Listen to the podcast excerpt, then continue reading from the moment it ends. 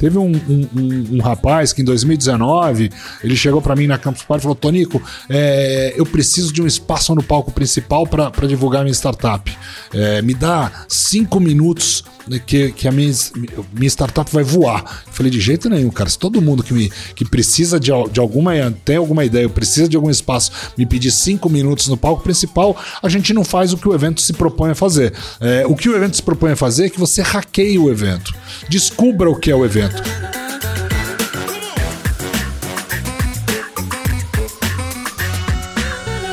Bom, antes de começar aqui a nossa entrevista, eu tenho uma indicação para fazer aqui, como de costume, né? Queria falar aqui para você, te apresentar, se você ainda não conhece, a Lari Basílio. Ela que é guitarrista, musicista. Ela é nascida aqui em São Paulo, tem aproximadamente aí 35 anos, é jovem, mas olha, ela tá com uma carreira extremamente promissora aí, ganhando muita relevância no cenário musical internacional. Inclusive, ela tem um álbum que ela lançou recentemente, muito bacana, chamado Far More, que você pode encontrar aí nas principais plataformas de áudio e também no YouTube. E olha, participou é, músicos como o Nathan East, baixista, o Vini Colaiuta, baterista, e também participação es especial de Joey Satriani. Então, olha só só que que orgulho, né? Uma brasileira tendo uma carreira tão significativa aí no cenário internacional. Então, pesquisa aí no YouTube, no Google, Farmore Lari Basílio, que eu tenho certeza que você vai gostar. Agora sim, vamos começar aqui a nossa entrevista e hoje eu estou falando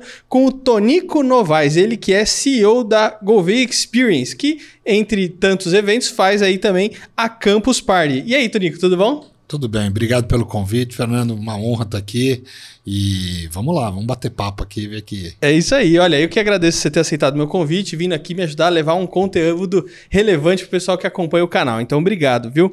Ô, Tonico, lá no é, site da Campus Barden, né, uma das coisas que está escrito lá é criar cada vez mais um ambiente imersivo e disruptivo para debater sobre tecnologia, criatividade, inovação e educação. Por que, que você acredita que a Campus Party é um ambiente criativo? Olha, a Campus, a gente já teve várias ideias que nasceram lá. Uh, acho que o que a gente propõe é trazer a comunidade de todas as disciplinas ligadas ao STEM, né? Ciência, tecnologia, engenharia, matemática. Uh, e aí a gente traz eles e dá para eles, dá para a comunidade, para esses jovens, costumo até brincar, jovens de 5 a 100 anos, né? uh, a gente dá para esses jovens a oportunidade de aprender, de Uh, trocar experiência, trocar ensinamentos, uh, para que eles possam uh, reescrever o código-fonte do mundo. Né? E aí a gente repensar como que a gente pode deixar de legado para a sociedade algumas soluções tecnológicas. Então, a ideia é que de fato tenha essa troca, essa experiência, e a gente consiga é, deixar uh, legados interessantes. Tem algum, vários exemplos né, que já foram criados. Teve um, um cadeirante que foi na Campus Party uh, e aí ele tinha mapeado todos os uh, bares e restaurantes em São Paulo que tinham acessibilidade. Ele se juntou com um designer e um, e um programador e criaram um aplicativo que é o Pode Ir, Dá Pra Ir, alguma coisa assim, que virou um negócio. Uh, e isso se transformou, uh, uh, transformou a vida dele. Ele com isso conseguiu um negócio. Teve também uma vez na Bahia, né, na Bahia ou em, foi na Bahia, que queriam fazer um hackathon sobre para combater o Zika vírus na época. E aí um, um, um, um garoto, um, fala um garoto, né, um gênio que está lá com a gente, é, teve uma simples ideia que ele pegou pelos dados da Secretaria de Saúde é, quais eram as regiões de maior incidência do Zika vírus pelas internações nos hospitais, puxando né, no endereço das pessoas que davam entrada nos hospitais, quais eram os CEP né, de localização. E através de geolocalização, num mapa da Bahia, ele identificou todos os pontos que tinham a maior incidência do Zika vírus para que os agentes de saúde pudessem agir com prevenção ao invés de tomar o cuidado já direto no hospital. E o mais engraçado de tudo é que na época a secretária de saúde falou assim: Mas engraçado, onde você pegou esses dados todos? E o, e o garoto falou: Na sua secretaria, secretária, os dados são abertos para todo mundo olhar. Então, é, é, às vezes a solução que está aí para a gente é, é, descobrir ela é simples. Só precisa é a gente poder dividir um pouco quais são os problemas, quais podem ser as soluções e aí dar oportunidade para essa juventude, para essa nova geração que já chega como nativo digital, disruptiva, né, para pensar em soluções que talvez nós, os dinossauros do, do, do mercado de trabalho, ainda não tínhamos pensado.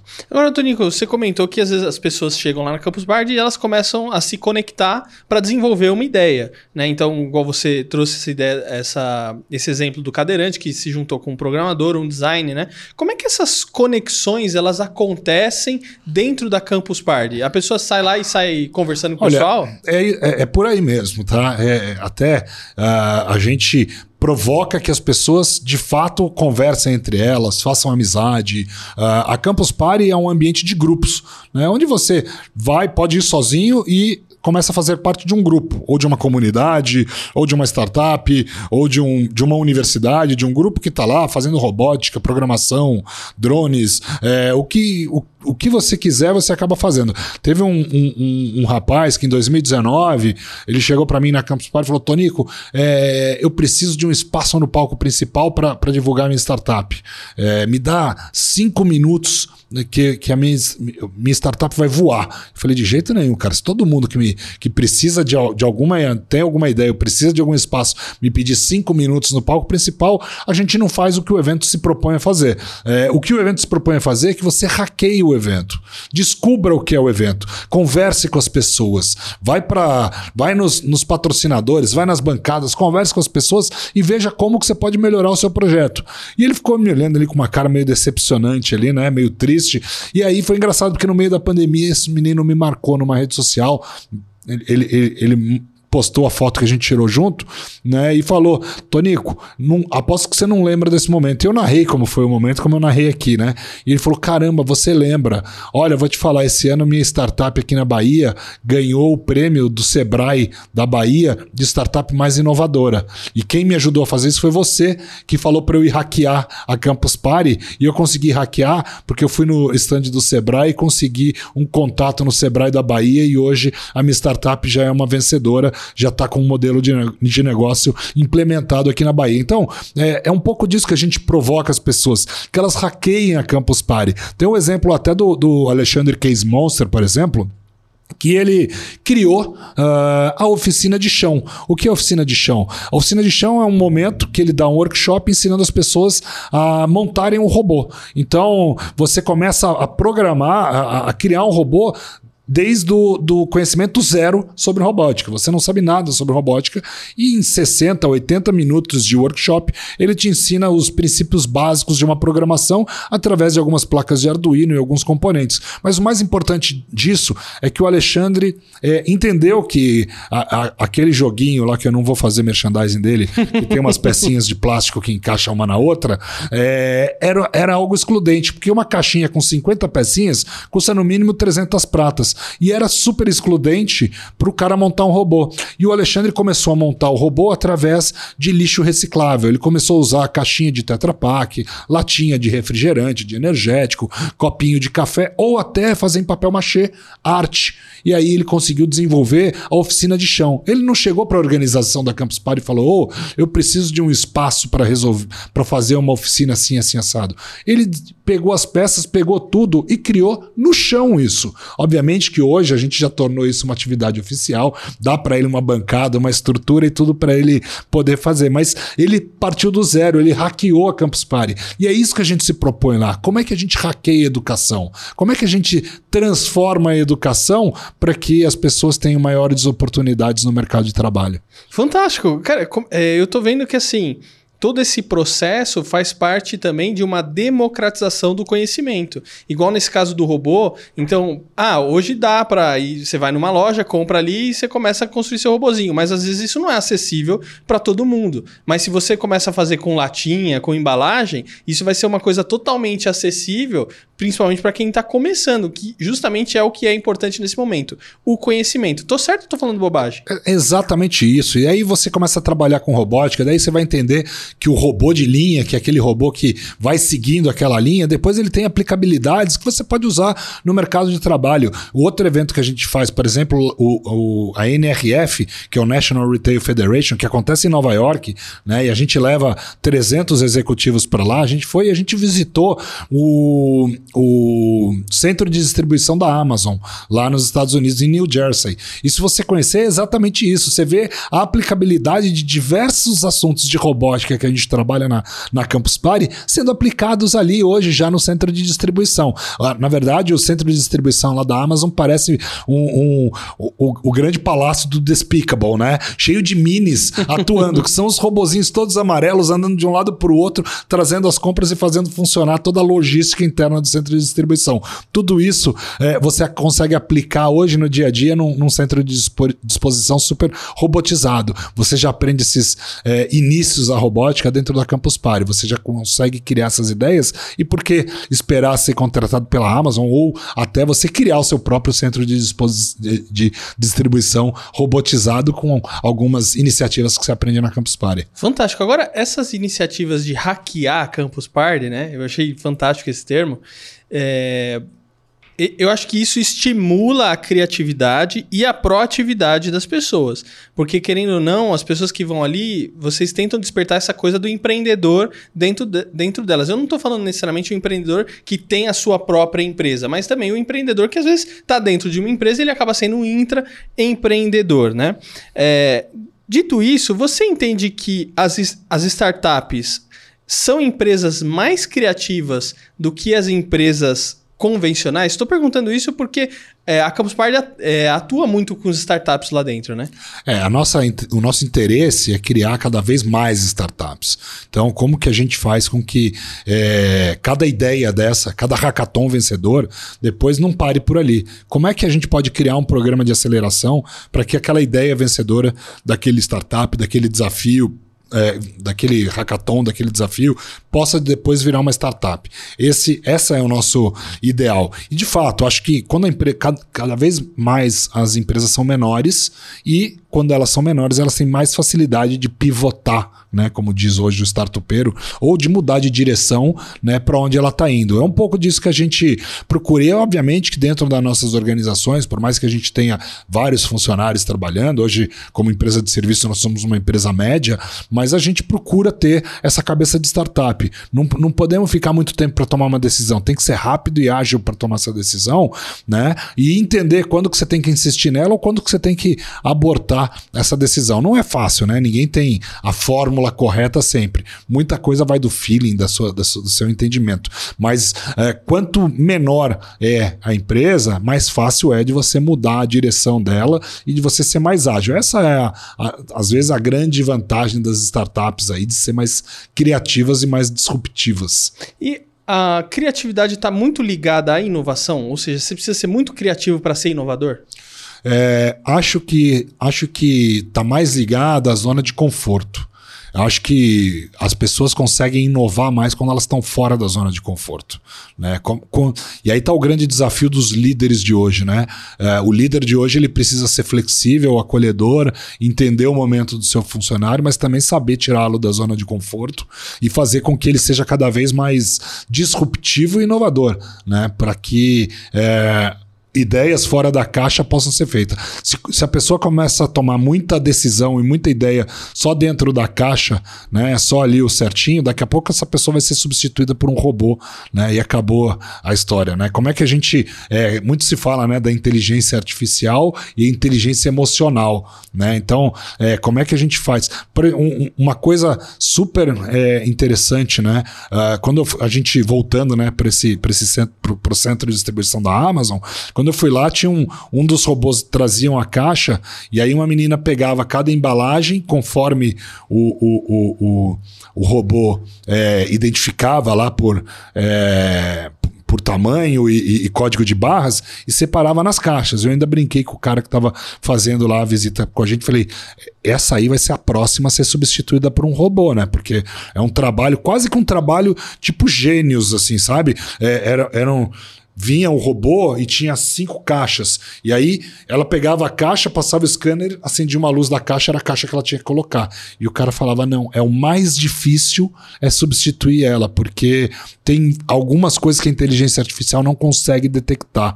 E aí a gente. Essa aí é o. É, acho que vai ser o último a ser substituído. Então a gente começa a entender um pouco também é, como que é a aplicabilidade das coisas e até onde dá para ser criativo ou não. Então, é, acho que essa, essa, essa é muito importante conhecer a teoria, a prática, mas a funcionalidade e a aplicabilidade que o mercado nos dá para isso. Agora você comentou dessa questão, né? O, o, pessoal utilizando inteligência artificial e é claro, automaticamente algumas funções acabam não existindo mais. E eh, eu sou muito a favor é, de que algumas profissões não, não, existam mais mesmo, assim, né? De verdade. É, e minha pergunta vai parecer, às vezes, um pouco o contrário, né? É, por exemplo, minha mãe começou com datilógrafa. Isso, essa profissão não existe mais, né? E eu acho que dificilmente alguém tem, tem fala assim, ai, que saudade de escrever numa máquina de escrever, né? Ai, que tempos bons, né? Não tem isso, né? Eu, ó, só, só, um detalhe, eu sou formado em datilógrafo, tá? eu, eu fiz, fiz curso no colégio, tinha que fazer, e você tinha que digitar com todos os dedos, tinha que olhar para o lado, e se você voltasse para olhar para a máquina, o professor que ficava no fundo te dava uma reguada na nuca. Hoje em dia ele so, sofreria um processo, mas no meu tempo podia isso. Então ele ficava, quando voltava para olhar para a máquina, ele tomava uma reguada na nuca. então, você tem saudade de escrever na máquina de escrever, cara? Não, não tenho saudade que o computador é muito mais muito simples. Melhor, né? Mas é, eu sou um cara que escrevo com todos os dedos. E eu escrevo rápido. E, e, e, até hoje em dia a gente faz muito call, né? E às vezes você está fazendo call numa tela escrevendo na, na outra. outra. E eu, como fui formado em datilografia, a minha tecla ela é pesada, uhum. né? Eu, eu, praticamente assassino cada Ou seja, li... o tempo de uso do seu notebook, né? Era para durar 10 anos no notebook. Às vezes, às vezes, eu tô digitando alguma coisa e daí tem gente na, na, na, na, na call que eles brincam. Peraí, peraí, que o Tonico tá assassinando o, te o, teclado dele, né? E é verdade, eu sou, eu sou, eu vou pesar mesmo, porque eu venho da, da, da época da. da claro, você tá treinada, né? Agora, é, eu tô falando isso, né, da inteligência artificial, porque tem um episódio dos Simpsons que é muito legal, que o Bart e a Lisa, eles vão para um colégio assim, cara, top, top do top, assim, me mega disruptivo, educação e tal. E aí, eles sempre desenvolvendo lá no colégio alguma solução é, para melhorar o trabalho do pessoal e melhorar a vida é, do mundo de maneira geral, né? E aí tem um computador lá que faz umas leituras, assim, umas previsões. E aí, de repente, o computador previu que o trabalho do futuro ia ser cuidar de idoso porque todas as outras coisas estavam sendo feitas por máquinas ou por inteligência artificial. Você acha que a gente vai chegar num momento onde não vai ter mais o que a gente fazer e a gente só vai cuidar de idoso, cara? É, é, é uma super discussão essa, né? A, a palestra do Paco Hagageles, que é o fundador da Campus Party, é, sempre falou isso. É, ele ia ele vai mostrando né, como vai ser o futuro, né, falando do Feel the Future, e no final ele fala que, de fato, vai chegar um dia que os computadores, os robôs, as máquinas vão fazer todo o trabalho que o ser humano precisa e que aí a gente teria tempo para cuidar das nossas famílias, que a gente ficaria é, cuidando da nossa família. É um pouco da. Acho que é um pouco daquela anedota do pescador, né? Não sei se você já ouviu que o milionário vai fazer um, um um, passeio de pesca com o pescador e fala pro pescador: olha, eu, cara, você faz um, um super trabalho aqui, mas você, poxa, poderia cobrar o dobro. Daí o, o, o pescador fala, mas para que eu vou cobrar o dobro? Ah, você tem um barco limpo, você sabe onde ficam os peixes. Se você cobrar o dobro, daqui a pouco você pode comprar outro barco, outro barco, outro barco e colocar outras pessoas trabalhando para você. E ele falou, mas para que eu preciso disso? Ele falou assim, ah, é porque quando você tiver as pessoas trabalhando para você, fazendo as coisas por você, você pode reservar um tempo para você ir pescar. E ele falou, mas eu já faço isso, eu tô indo pescar com você. Então, assim, é um pouco da, da do ciclo da, da coisa. Ah, mas peraí, é, eu vou trabalhar pra caramba pra ficar muito rico ou pra ter um tempo pra minha família. Pra não trabalhar. E aí, né? daqui a pouco, pra não trabalhar, então começa a não fazer muito sentido. Eu acho que uh, as, a minha convicção é que as profissões que ela, da forma que elas existem hoje, elas vão se transformar. Né? Dizem que Tem pesquisas do Gartner que nos próximos 10 anos, 60% das profissões vão desaparecer. Eu acho que elas vão se transformar, 100% vai se transformar. Hoje em dia, é, raras são as profissões que você consegue fazer sem tecnologia, né? Acho que há 15, 20 anos atrás isso era impensável. Eu acho que elas vão se transformar cada vez mais. Profissões vão ser substituídas e vão entrar outras profissões, como programador, é, segurança de internet, cybersecurity. É, é, vai ter muita, muita profissão nova que vai aparecer. Eu acho que é, ficar sem emprego, ah, talvez meus bisnetos lá para frente, não, não tão rápido assim. Agora, o, o Tonico, esse, esse monte de tecnologia chegando não deixa a gente menos criativo?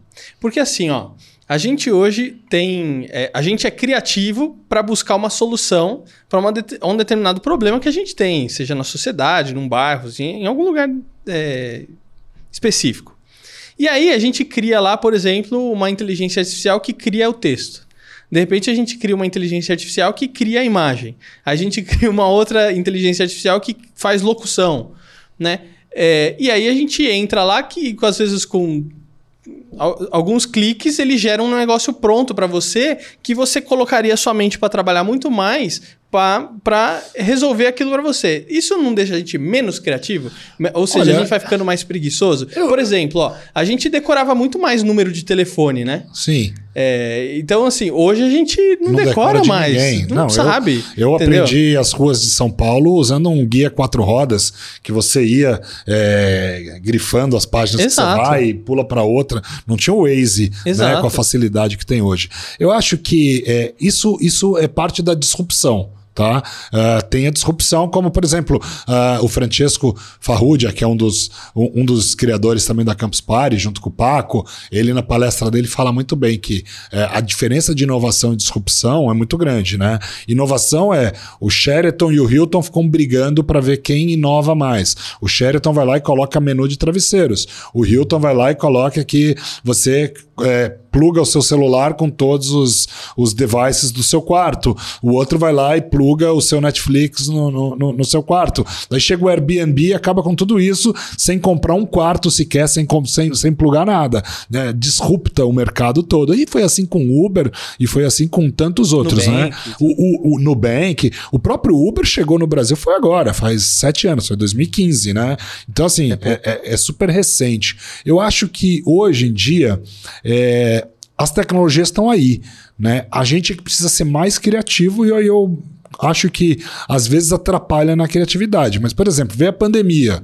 Aí hoje todo mundo faz call online. Uhum. Mas graças nada, a Deus, né? Mas nada, graças a Deus, mas nada disso é novidade. Uhum. Né? Tudo já estava aí. Já aí. tinha Skype, já tinha Teams, já tinha Zoom, já tinha é, Google Meet, já tinha tudo. Só precisava criar né? o hábito, né? Só que só precisava criar o hábito. Então, as coisas já, já, já existem e tem um período também de transformação e adaptação. Tem uma história muito é, é, engraçada, né? Que é coisa de brasileiro brasileiro, né? Que é, é, criar, tem uma, uma câmera com inteligência artificial que você capta a, a feição das pessoas para saber se as pessoas estão uh, felizes ou tristes. Né? E tem algumas empresas que usam isso no, no ponto de venda. Tem uma loja aqui no Brasil, não me recordo agora o nome, mas é uma história engraçada, que eles colocaram essa câmera na, na, na porta, na entrada e na saída, que era para medir como que a pessoa entrava e como a pessoa saía. E através dessa mensuração de estado de de felicidade da pessoa, se a pessoa tivesse entrando triste e saindo feliz, significava que ela teve um atendimento satisfatório na loja e aí eh, a pessoa eh, eh, foi bem atendida e os, os vendedores estavam indo bem e aí eles bonificavam mais os vendedores. O brasileiro vendedor percebeu isso e ficou na porta da loja para todo mundo que saía eles contavam uma piada. Então, Putz, grila, cara. então assim, todos que saíram da loja saíram super satisfeitos. E aí os caras estavam é, mensurando no, no, final eles estavam fazendo a mensuração errada, né? Mas é o brasileiro malandro que entendeu que é, conseguiria ser mais bem avaliado. Acho que tudo vai da criatividade. Acho que as tecnologias estão aí, né? Vai ter uma tecnologia tecnologia ou outra, que vai ser um pouco mais diferente, um pouco mais isso, um pouco mais aquilo, mas o que muda mesmo é o ser humano. O que vai disruptar mesmo é a criatividade do ser humano e fazer algo diferente. O que o Airbnb ou o Uber ou o Nubank apresentam de tecnologia não foi nada assim que alguém inventou a roda. Não, é um, é um ser humano que teve uma ideia, que uniu algumas tecnologias e aí sim trouxe uma ideia disruptiva para o mercado. Fantástico. E olha só, o brasileiro é, hackeando o sistema aí é é, pra, em prol do benefício dele, né? Então sempre tem isso, né? Sempre a gente ouve assim, ah, fulano tentou não sei o quê, fez não sei o que lá para dar um jeitinho ali para se dar bem na plataforma, né? É, ô, ô Tonico, eu entendi que a Campus Party, um dos objetivos dela é tirar as pessoas da zona de conforto porque isso vai gerar mais inovação. Como é que vocês fazem isso? Vocês chegam na Campus Bar e dão um tema para o pessoal, é, vocês dão uma missão para eles? Como é que funciona? Bom, para começar, que é, para a pessoa é, aproveitar de fato os conteúdos, ela precisa ficar acampada né? Só dela ficar acampada, ela já está fora da zona de conforto ali, né? Ela já está num ambiente é, ali que é fora da casa dela, é, ela está com outras pessoas que ela não conhece.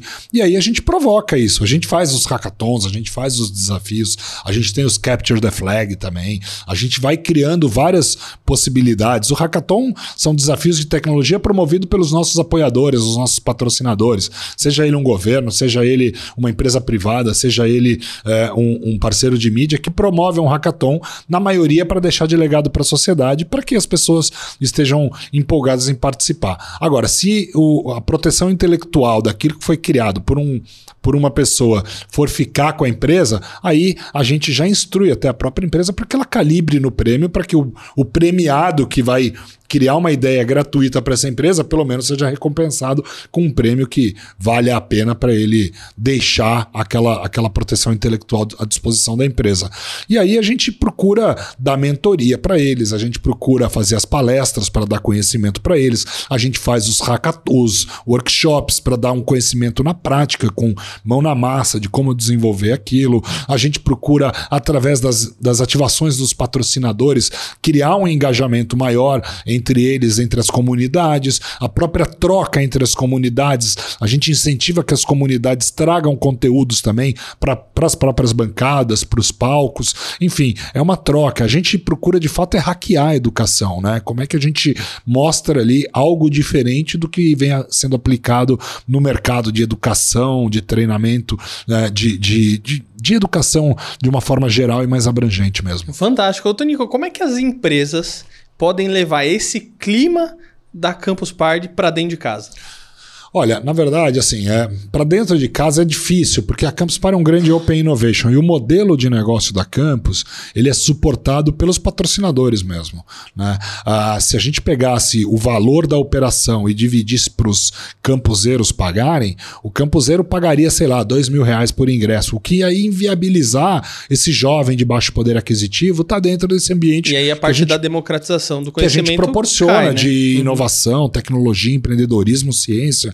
Então, quando a, a gente traz eles para dentro, ele, a, o ingresso já vem subsidiado por esses patrocinadores que acabam uh, uh, se apropriando de algumas das áreas que a gente tem de conhecimento lá dentro para fazer relacionamento com essa comunidade, para dar para eles a oportunidade também. E aí também é, os campos, a gente tem um projeto que é o Campus Jobs, onde a gente dá mentoria para o campuseiro uh, como ele pode ingressar numa carreira executiva também, porque ele pode querer empreender uma startup ou pode querer empreender na sua carreira executiva Legal. dentro de uma empresa. Só que o, o funcionário que, sei lá, que o Mavon, Boticário, Natura quer é um tipo. Um funcionário que a Visa quer é de outro. Um funcionário que a Porto quer é de outro. Que a Accenture quer é outro tipo de funcionário. E aí a gente dá para eles mentorias, né? Que os departamentos de RH se reúnem para contar para eles: olha, qual é o, o, os hard e soft skills que a gente está procurando dentro de um, de um funcionário, né?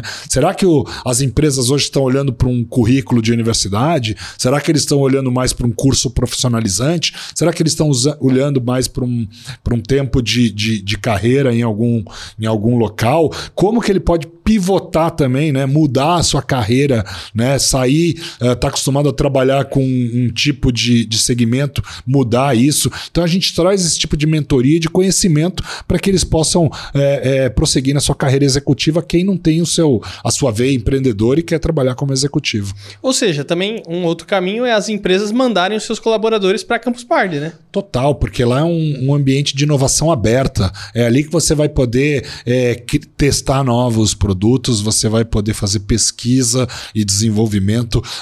as opções de ativação que a gente tem lá dentro, elas são inúmeras, né? O céu é o limite, sempre com um lado muito lúdico ligado a isso, né? Você consegue com isso explorar mais ainda as ativações. É, eu adoro criar as ativações com as empresas porque é sempre muito divertido. Você traz o conhecimento é, com uma visão um pouco geek da coisa, né? O campuseiro que vai na campus, ele, ele tem um olhar muito nerd é, é, é da, durante o dia, ele quer ficar lá ouvindo palestra, participando de workshop, participando de hackathon, de desafios, e à noite ele muda, ele vira mais um geek, né? Um, um, um...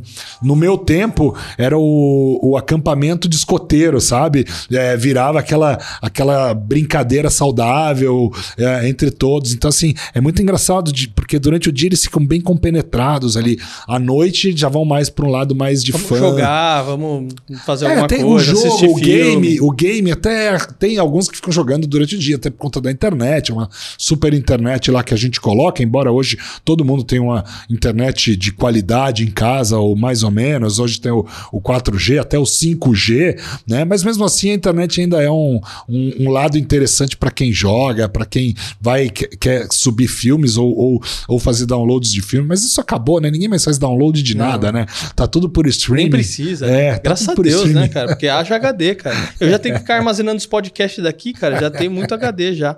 Agora, Tonico, a pergunta mais importante pra gente fechar nosso papo, que tá muito bom. Vai ter Campus Party em 2023? Vão ter quatro Campus Party em 2023. Quatro? Quatro Campus Party em 2023. Aonde vão ser essas quatro? Olha, do dia 5 de, a 9 de abril, Campus Party Brasília. É, do dia 7 ao dia 11 de junho, Campus Party Goiás do dia 25 a 30 de julho, Campus Party em São Paulo. E estamos fechando uma Campus Party no norte é, do Brasil em outubro. Não posso falar ainda o lugar, mas é, deixa o spoiler Bom, aqui. Deixa o spoiler só o pessoal acompanhar a Campus Party pelas todas as redes sociais, é LinkedIn, Instagram, é que com aí. certeza o pessoal vai receber a informação, é certo? É isso aí. A gente já queria fazer, ter feito uma, uma edição lá no, no, antes da pandemia, não deu certo por conta da pandemia, mas estamos voltando. Estamos voltando. Deixa assinar e a gente divulga. Legal. Tonico, obrigado por você ter vindo Poxa, aqui. Obrigado você pelo convite, pelo carinho. Uma honra. Muito obrigado. Fiquei muito feliz com o nosso papo, viu? Legal, obrigado. E olha, você que nos acompanhou até aqui, não esquece aí de deixar deixar o seu like, o seu comentário e se inscrever no canal. E ó, acompanha aí a Campus Party em todas as redes sociais para você ficar antenado em tudo o que tá acontecendo. Eu vejo você no próximo episódio. Até a próxima. Valeu, Tonico. Valeu, Fernando.